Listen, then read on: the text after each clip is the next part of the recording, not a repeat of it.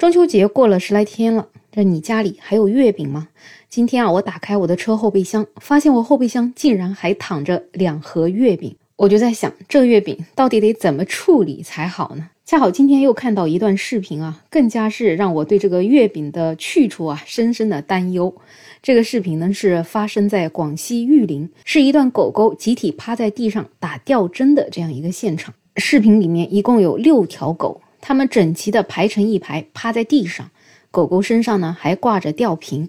那么视频的拍摄者介绍呢，这些狗之所以这样呢，是因为吃了五仁月饼。对此呢，网友也调侃啊，说是整个村的保安系统现在啊就处于全部瘫痪状态了。总之，整个场面看起来啊是挺好笑的，但其实想想也挺心酸的。毕竟狗狗的命也是命呢，它肯定也挺难受的。那么，为什么狗狗这个吃了月饼就需要打吊针呢？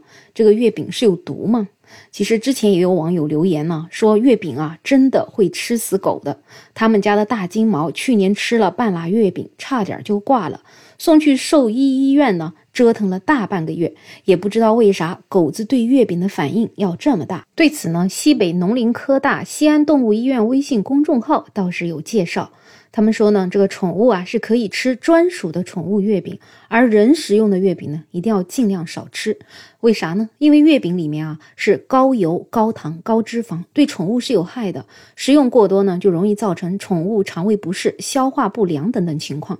那么不可以吃的月饼的成分有葡萄干、巧克力、洋葱、木糖醇等等。那么葡萄或者葡萄干呢，吃了会导致宠物反复的呕吐，对肾脏造成伤害，甚至引发急性衰竭、休克，并导致死亡。那么巧克力呢，会影响到宠物的神经系统和心脏功能，导致呕吐、腹泻、心跳加速，甚至死亡。而洋葱呢，含有破坏宠物红细胞的硫酸盐等等成分，也会引起贫血、血尿、呕吐、腹泻、发烧、流口水等等症状。宠物吃了木糖醇之后呢，也会很快的被血液吸收，并且可能会导致胰腺更多的释放胰岛素。那么宠物会出现呕吐、血糖降低以及虚弱、肢体不协调等症状。所以呢，这个中秋节啊，家里有狗狗的人家一定要看好自己的月饼，不能够随便给狗狗吃。另外，当然了，更加不要刻意的去喂狗吃月饼。那么，如果狗狗不小心吃了月饼，要怎么办呢？那第一时间显然是要去查看一下月饼的包装，看看月饼的配料表里面是否有狗不能食用的食物。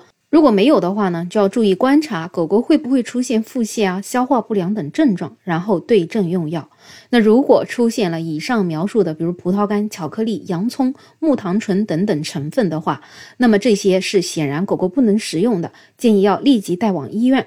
因为狗狗食入一定的这种成分是显然会引起中毒的，所以这也是节目开始这个视频里面出现的这个狗狗集体打吊针的这样一个情况。毕竟五仁月饼里面这可是各式各样的成分都有的。所以再总结一下呢，就是狗狗不能够随便吃月饼，除非呢是专用的宠物月饼。